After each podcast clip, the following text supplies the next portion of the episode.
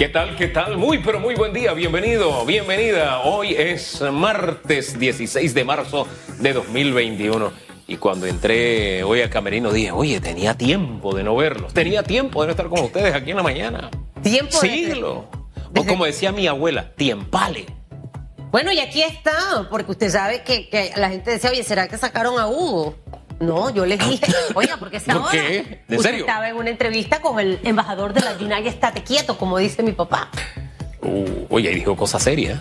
Sí. Dijo que la inversión no viene si en Panamá la justicia no se pone los pantalones Bueno. largos. Eh, lo decía, eh, ¿quién fue que habló del tema justicia? Que está súper... eh, Lombana lo decía ayer. La justicia está pendiente en muchos aspectos. Uh. Y, y definitivamente para que eso ocurra, tiene que haber un cambio de todo. Pero estamos contentos porque Claro que está sí. Hugo Enrique Famanía, hombre trabajador de familia trabajadora, chiricano, como esta señora de 44 años. ¿Sabes que Ricardo de Barrios esta mañana hablaba que subió a la cima del volcán Barú Ajá. y estaba contento? Entonces yo le escribí. Él es santeño. Sí. Eh, eh, cuando los santeños quieren subir así bien alto, van a Chiriquí. Se pone brava mi suegra cuando digo esas cosas. Pero fíjese, fue y le, y le escribí: si subiste por el lado de volcán, es decir, por paso ancho, usted es de verdad. Si subió por el lado de boquete, usted es un turista. ¿Por qué? Hombre, porque del lado de tierras altas usted tiene que escalar, tiene que esforzarse para llegar allá arriba. ¿Ah? Y hay gente que para llegar allá arriba de pronto busca un camino fácil. El resultado no es el mismo. No es el mismo, créame que no. Que llegué a la cima, sí. Pero cuando te toca subir por el lado difícil, usted aprecia cada mañana. Hoy, por muy difícil que usted vea el camino, diga, ahí está la cima, yo voy a la cima y siga hacia arriba, paso a paso, pasito a pasito. Así sea, oiga, gateando, agarrándose, pero no se detenga, porque la cima está allí, no se va a mover, lo va a esperar a usted. Pero la cima no va a llegar donde usted está. Usted tiene que ir a la cima, o no, mi queridísima. Y Susan. llegue a la cima trabajando. Ay, papá. No metiéndole el pie a otro para que se caiga, no hablando mal, no calumniando, no in- injuriando. Hay que ser transparentes, es lo más lindo que hay en la vida. Me puse mis gafas. Oiga, ayer usted mandó la foto y yo vi- le La escribí teacher. Teacher, porque La parece una teacher. Soy la teacher. Oiga, Aquí, teacher. mire, le digo. La, la mesa para hoy. Hoy ¿cuál vamos es? a hablar de economía, tema importante para todos. El tema de las escuelas, vamos a abordarlo con Elisa Suárez, presidenta de APEDE. También nos va a hablar un poco del panorama. Eso que dijo el embajador, vamos a ponerlo en perspectiva con ella. También va a estar con nosotros Carlos Araúz García, es economista, banquero. Eh, ¿cómo, ¿Cómo se prevé que van a, van a ser los siguientes meses? Pareciera que este verano ha tocado algunos negocios. Y el análisis con Luis Martínez, hablaremos de tema vacunas, AstraZeneca que está siendo retirada. Eso hay que entenderlo bien. Un lote, dice el doctor Ortega, que es uno de los Sí, lotes. eso dijo el ministro de Salud ayer también. Así que a estar bien claro con ese tema. En esto de verdad se tiene que buscar la información que le ayude a entender la realidad y no que lo llene de miedo, de pánico y de terror. Y Luis en ese sentido nos orienta siempre muy bien. Vamos con la pregunta que tenemos para ustedes esta mañana. El gobierno anunció que se encuentra en conversaciones para el inicio de clases presenciales. ¿Qué fecha recomienda a las autoridades para que se active esta modalidad? Opine usando el hashtag radiografía. Le doy un elemento. Yo estaba allí cuando el ministro de Salud habló de este tema y dijo, ayer dijo ayer, o sea que antier, estuvieron reunidos hablando del tema. Y que es un tema en el que tenemos que ir sin miedo, pero con paciencia. O sea, no es, un, no, no es algo que se está hablando para hacer mañana. Y él dice que se tratará de lograr el mayor consenso posible porque en la India se apresuraron a abrir las escuelas y ahora tienen un serio problema y no quieren que a Panamá le pase lo mismo. Se lo dejo como una referencia, porque no es un tema de que vamos para allá, no es un tema que se está analizando, estudiando con todos los sectores y planificando. Pero bien, mientras usted participa, usando el hashtag radiografía como cada mañana, nos enteramos de las noticias, ¿le parece, teacher? Así es. Vamos. Los titulares.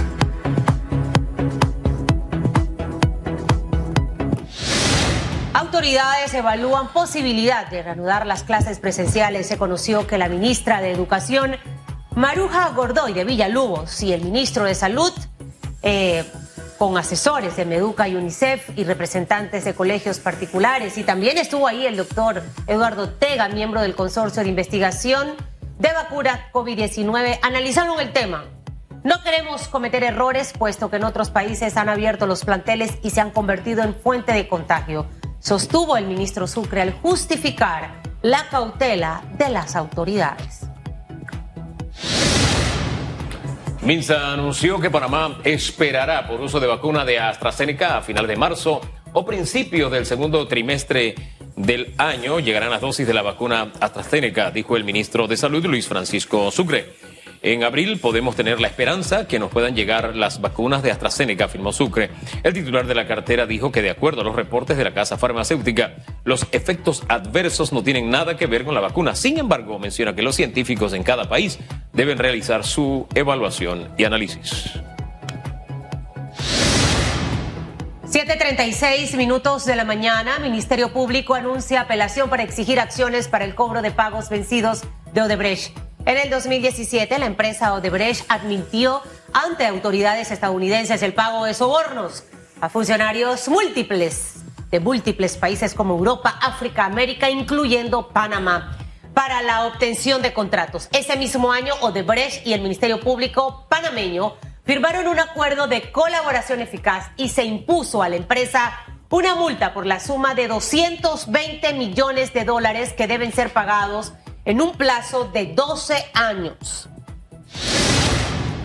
Y la OMS celebrará hoy martes una reunión sobre la vacuna AstraZeneca. La Organización Mundial de la Salud celebrará hoy una reunión sobre la vacuna AstraZeneca. Los países pueden seguir usando la vacuna anti-COVID de AstraZeneca, afirmó la Organización Mundial de la Salud. Sin embargo, se conoció que hoy se reunirán para analizar la seguridad del fármaco. No queremos que la gente entre en pánico y por el momento recomendamos que los países sigan vacunando con AstraZeneca, dijo Somi Soadmindan, luego de que varios países suspendieron el uso de por temores ligados a coágulos sanguíneos en varias personas vacunadas. La científica también señaló que de momento los beneficios de la vacunación son mayores que los riesgos que conlleva el COVID-19. Hasta aquí los titulares. Los titulares.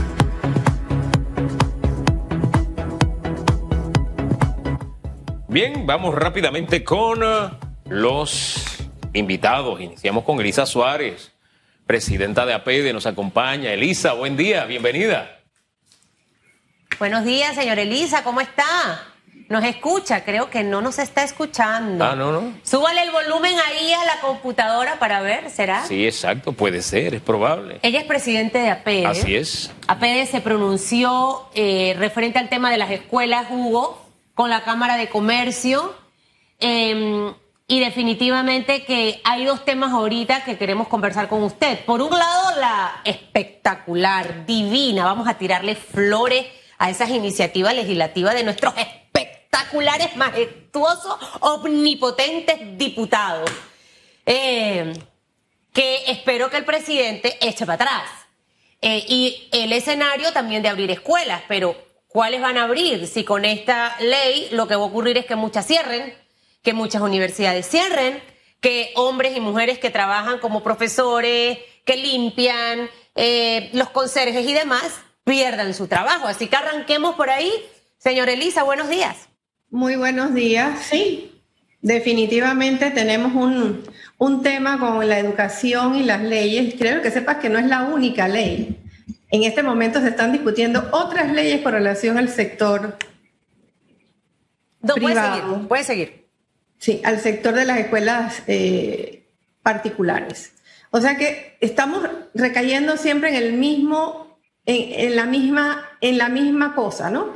Y no nos estamos dando cuenta que lo que necesitamos es una educación de pertinencia, una educación buena para todos, una educación de excelencia para todos nuestros niños y jóvenes.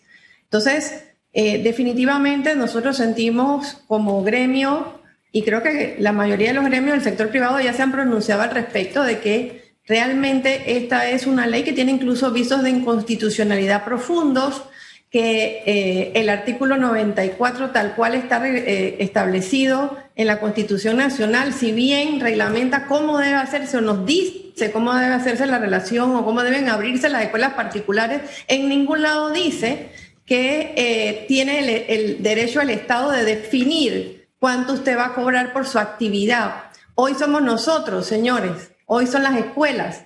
Mañana va a ser cualquier otra actividad económica. No podemos permitirlo. Mientras tengamos un Estado de libre oferta y demanda, un Estado democrático, estas cosas definitivamente son inadmisibles. Pero lo que más me preocupa no es eso, sino que nos estamos enfocando en un tema económico cuando nos debemos enfocar en el tema de la educación adecuada y que nuestros jóvenes vayan regresando a las escuelas paulatinamente y con seguridad. Eso es lo que tenemos que estar trabajando en este momento para que las desigualdades pues vayan terminando. Eso es el foco de atención. Ahí es donde tenemos que poner el esfuerzo, ahí es donde tenemos que legislar.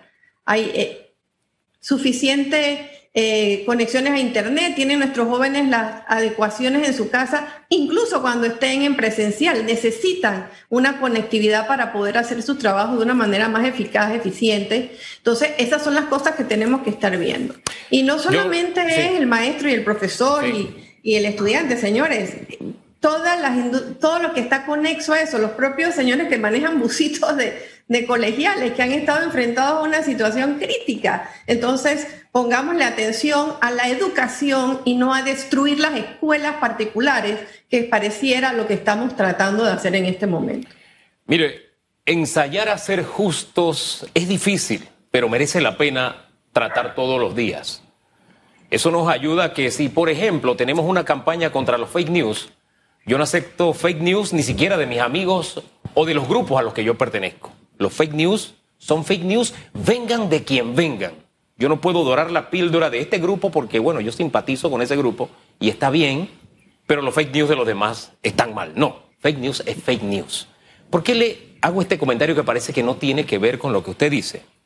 Porque yo tengo hijos en la escuela. Hacemos el esfuerzo porque vayan a la privada de las dos escuelas donde, donde los tenemos, nosotros estamos muy contentos con la relación económica que tenemos con esa gente. No sentimos que nos esté devolviendo lo que nosotros estamos invirtiendo. Sentimos, hombre, se hizo una inversión en una plataforma y resulta que volvimos a Zoom. En fin, es un dolor de cabeza tremendo. Esa escuela nos ha dado solamente una, una disminución de, si la memoria no me es infiel, 15%. En cambio, la de, mi otro hijo, y le hablo de esta experiencia personal, eh, eh, mire, ellos prácticamente es del 40% y la educación que le están dando a mi hijo y los resultados de esta educación a distancia, digital, es mucho mejor.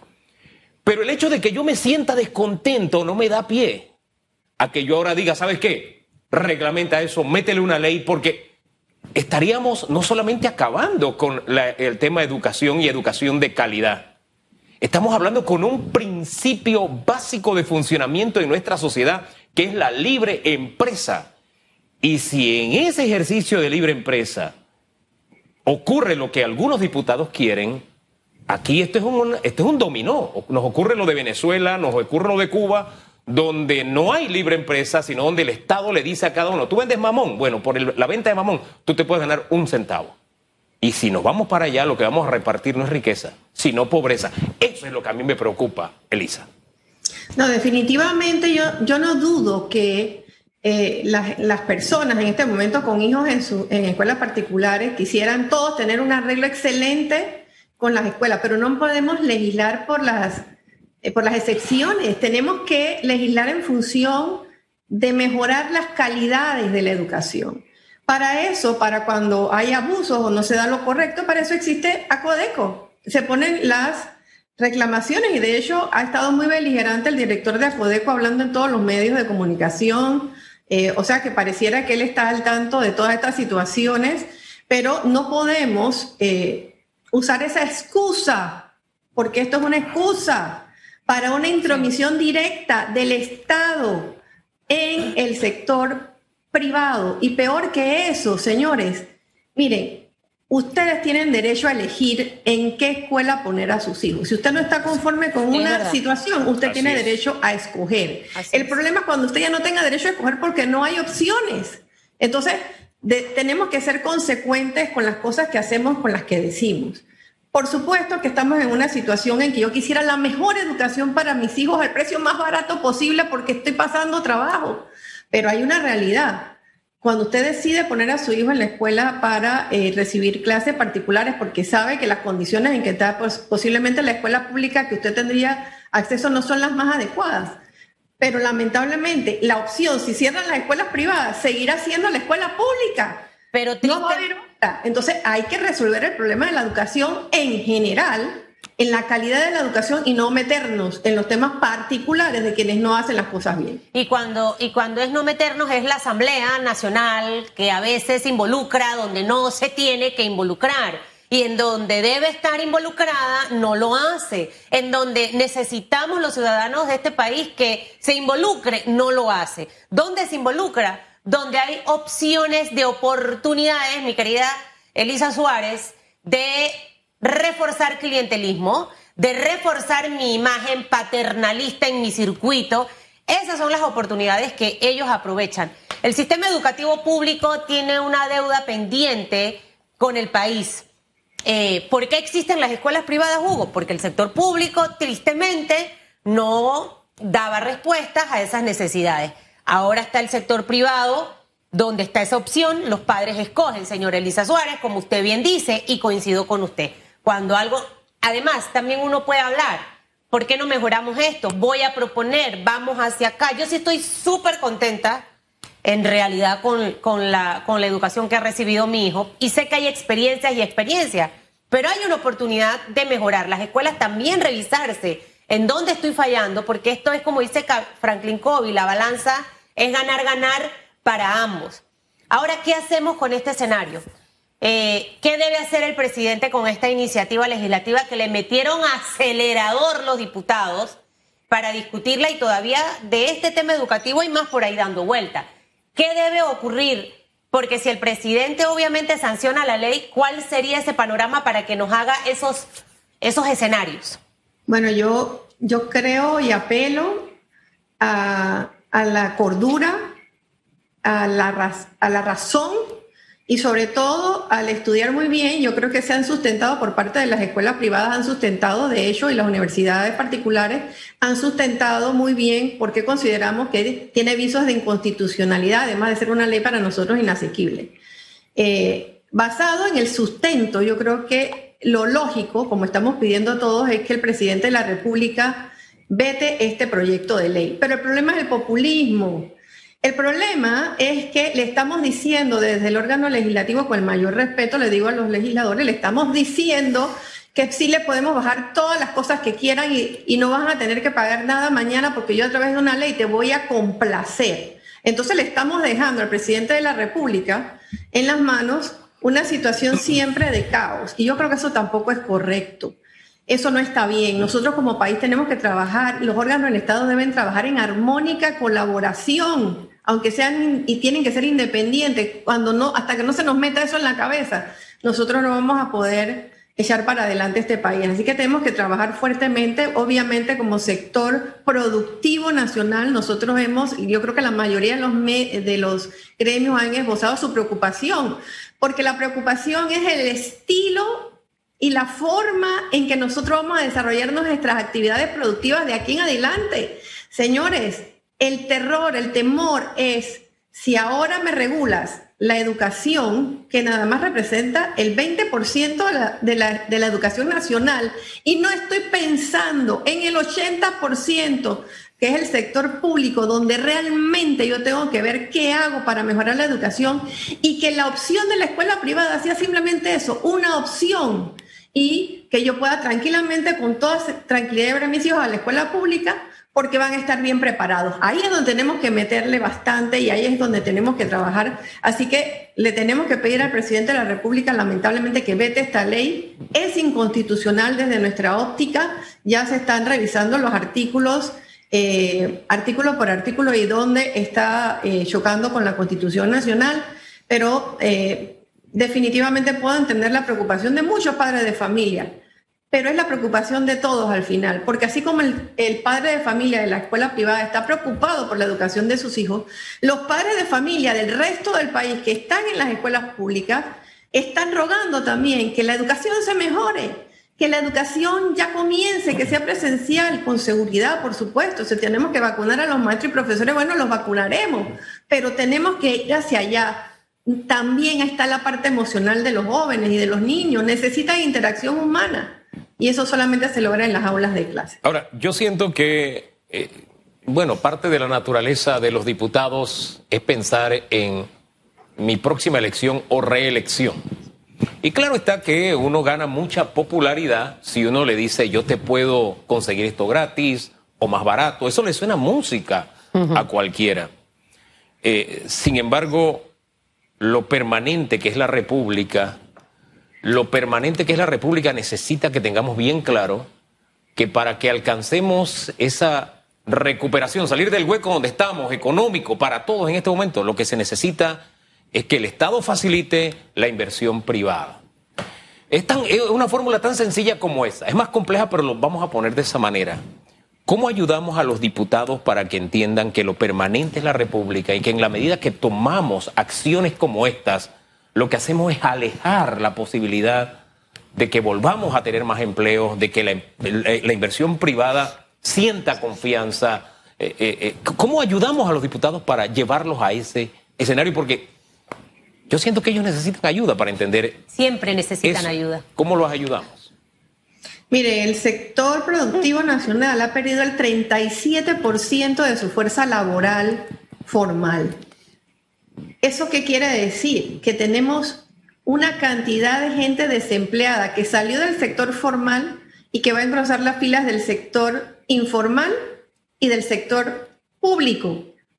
El gobierno no puede sostener la carga y la cantidad de empleo que se necesitan. Si nosotros todavía a estas alturas del camino, viendo cómo se están abriendo en este momento la economía y que pese a eso siguen cualquier cantidad de empresas cerradas que ya no van a abrir y por tanto no van a contratar su mano de obra, si nosotros no podemos todavía racionalizar eso, entonces tenemos un gran problema porque eh, yo no sé de dónde van a seguir saliendo los apoyos y las ayudas del gobierno, del endeudamiento. Van a estar endeudados hasta mis tataranietos, pero ojo, entonces, ¿qué clase de gobierno y de Estado queremos?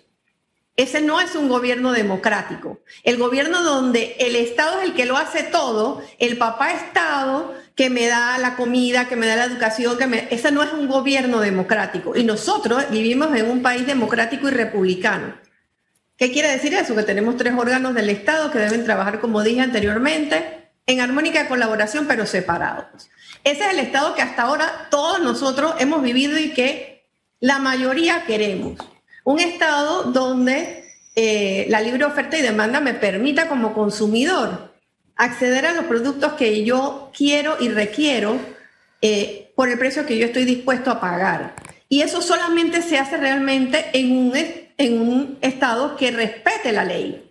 Y si yo tengo esta inestabilidad, si todos los días me están creando una ley nueva que define mi relación con mi cliente y me dice, tú tienes que cobrarle a tu cliente que le haces blower.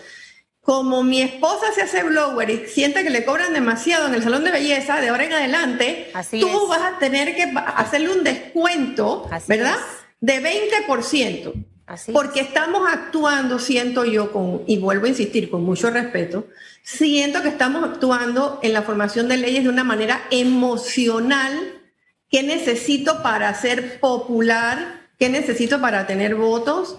Y no estamos pensando en este momento en el país donde vivimos. No tenemos otro, así Sí. que tenemos que vivir en él y tratar de hacerlo lo mejor posible. Vuelvo, insisto, yo entiendo la posición.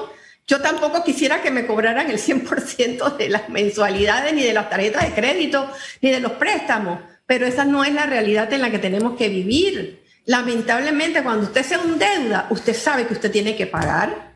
Eso no es nada nuevo, eso es aquí y en todos los países del mundo. Entonces, tenemos que ser consecuentes con el país. Hay muchas medidas a corto plazo, porque es son de personas que tienen visión corta. Solamente piensan en el momento para trabajar en su futuro político más adelante. Yo sé que eh, a Hugo le encanta ayudar. Hugo perdona con mucha facilidad. Yo lo admiro, él lo sabe, yo, yo se lo digo, yo te admiro porque él perdona y olvida. Yo perdono, pero no olvido las cosas. Y, y en, esa, en esa línea, él quiere ayudar mucho a los diputados. Lo que pasa es que usted sabe que yo tengo 27 años de estar escuchando de que hay que ayudar y ayudar. Y Guille San Malo hace poco decía, Susan, Ayudemos a los pobres diputados, hay que ayudarlos. ¿Hasta cuándo vamos a seguir ayudando? De verdad.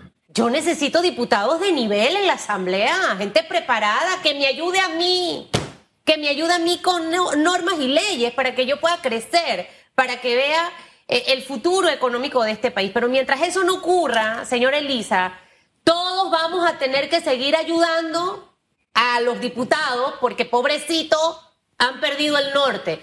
Eso desgasta en realidad y creo que ya tenemos que empezar a elegir a hombres y mujeres capaces para que ocupen esas 71 sillas. Hago ese comentario para saltar a otro y dejar un poco el tema educativo, el tema económico. Como usted bien mencionaba hace un momento, mire, cuando voy a los moles o voy a plazas, Dios, cada vez veo más locales cerrados. Se fue, cerró, el restaurante no aguantó, estaba endeudada, lo hizo más chiquito. Y todavía yo no veo luces en el tema económico por parte del gobierno. Los financiamientos que se iban a flexibilizar. Hoy es 16 de marzo y Nanay, no sabemos nada. ¿Ese rumbo cómo lo ve usted? Bueno, definitivamente nosotros como sector productivo estamos trabajando en nuestras propuestas de, reactivación eh, para presentarlas eh, en el momento adecuado en el gobierno. Estamos haciendo, como quien dice, una recopilación de toda la información de que ya se le ha presentado, pero formalizando y viendo eh, los impactos que tenga, eh, porque, a ver, lamentablemente sabemos que en este momento necesitamos en muchas empresas liquidez, no tenemos la liquidez. Bueno, sabemos que vienen préstamos específicos para el sector agropecuario, para el sector turístico, X cantidad de millones para generar eh, esos préstamos, pero como tú bien señalas, no necesariamente estamos teniendo ese acceso rápido de liquidez a esos fondos. Y en este momento no tenemos tiempo. Estamos en una encrucijada, porque ¿qué hace la persona que ya no puede seguir eh, sosteniendo un préstamo? Bueno, le entrega al banco las llaves de su local o de su casa o de su carro. Esa es la cruda y cruel realidad. Y eso no es lo que queremos. Los bancos no están ahí para ser dueños de casas, ¿no? Entonces, o de negocios. Los bancos están ahí para cumplir una función financiera de apoyo y eso es lo que queremos ver. ¿Cómo se va a hacer? Es la pregunta mm, que yo te diría que tenemos que tener claridad y tal vez es lo que no tenemos. Ese acceso rápido, fácil eh, a ese, ese apoyo financiero que en otros países vemos que simplemente se dice para el sector privado tiene 500 mil euros y van como la tercera vez que Alemania le da 500 mil euros a las empresas y le paga el 80% a los trabajadores. Hombre, Panamá no tiene ese recurso y estamos claritos con eso, lo entendemos. Pero por lo menos yo creo que tenemos que sentir ese aliciente de saber que el, el gobierno nacional está preparando un plan bien estructurado, que no los diga, que no los comente, bien estructurado, que permita el acceso al recurso. ¿Cómo nosotros podemos ayudar desde el sector privado? Claro que podemos ayudar si nosotros estamos aquí para construir esos puentes y esas ideas y ver qué es más factible y qué es menos factible. Yo creo que eh, tenemos que seguir insistiendo, tenemos que ser como, como una gotita de agua que cae y cae en la roca, Susan, hasta que nos escuchen. bueno, y en eso de estar como la gotita sobre la roca, 15 segundos más nada más. El presidente habló el domingo, habló de una diversidad de temas y hay muchos que tal vez se nos quedaron ahí guardados en el tintero. Uno dijo que esa flexibilización en dos, tres semanas se va a hacer pública. Y además él dijo que sí hay un plan. Cuando él contaba el plan, yo le dije, oiga, presidente, pero a mí me suena esto a una serie de proyectos, no a un plan. Y entonces él insistió que sí era un plan y que estaba completo. Ese plan, ustedes lo conciben igual, necesita afinarse más, conversarlo con ustedes. Esas dos cositas, por favor. Yo creo que tenemos que conversarlo más porque yo también lo veo como serie de proyectos. A mí también me da la impresión de que una serie de proyectos muy interesantes, muy buenos, eh, pero proyectos. Yo creo que el plan de reestructuración o el plan de eh, reactivación económica es otra cosa. Es, es un plan que comienza a corto, mediano y largo plazo. Tiene que tener etapas porque estamos pasando de un momento en el que necesitamos por lo menos abrir los negocios para que por lo menos se contrate a un porcentaje de trabajadores, ¿no? Elisa. Y esa etapa es fundamental ahora el apoyo económico que nos pueda brindar el gobierno a través de las entidades financieras. Elisa, gracias por conversar con Panamá. Eh, yo me, yo me recosté porque a veces son golpes cuando, cuando ¿sabe, no? Eh, yo soy muy de gesto. Esperaré tres semanas, Elisa, conversaremos. Dos, en tres semanas dijo. Bueno, Vamos a. Hugo, Vamos a llevar eh, la cuenta. Así lo han anunciado aquí varias veces. Y hay un plan de vacunas que se divulgó. Bueno, eso es un plan, eso es un proyecto de con fechas, de tal fecha a tal fecha en este trimestre inyectaremos tanto, tantos proyectos, tanto con el resultado. Eso, eso es un plan. Yo los puedo ayudar a hacerlo, no soy economista, pero trabajo mis proyecciones de vida y de todo. ¿Le parece, Hugo? Excelente. Aquí estamos para eso, para ayudar. Gracias, Elisa. Sigamos ayudando. De eso se trata. Vamos a ayudar, Hugo Famanía. Son las 8 en punto, pasadísimos, pero vamos a la pausa y regresamos en segundos con más. Carlos Araúz nos ayudará a entender también más sobre estos temas económicos. Las En tres semanas. Segundos. Voy Sí, a poner la alerta en el celular. Y póngalo, póngalo.